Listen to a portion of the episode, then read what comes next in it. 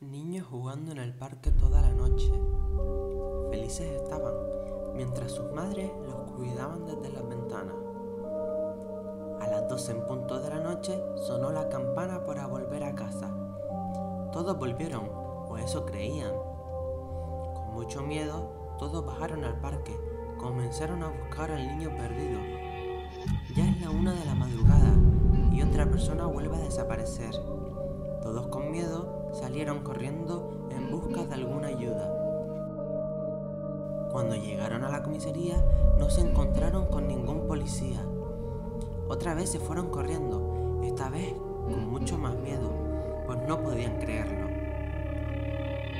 Ya sin saber qué hacer, quieren llegar al aeropuerto para coger un vuelo que los lleve lejos.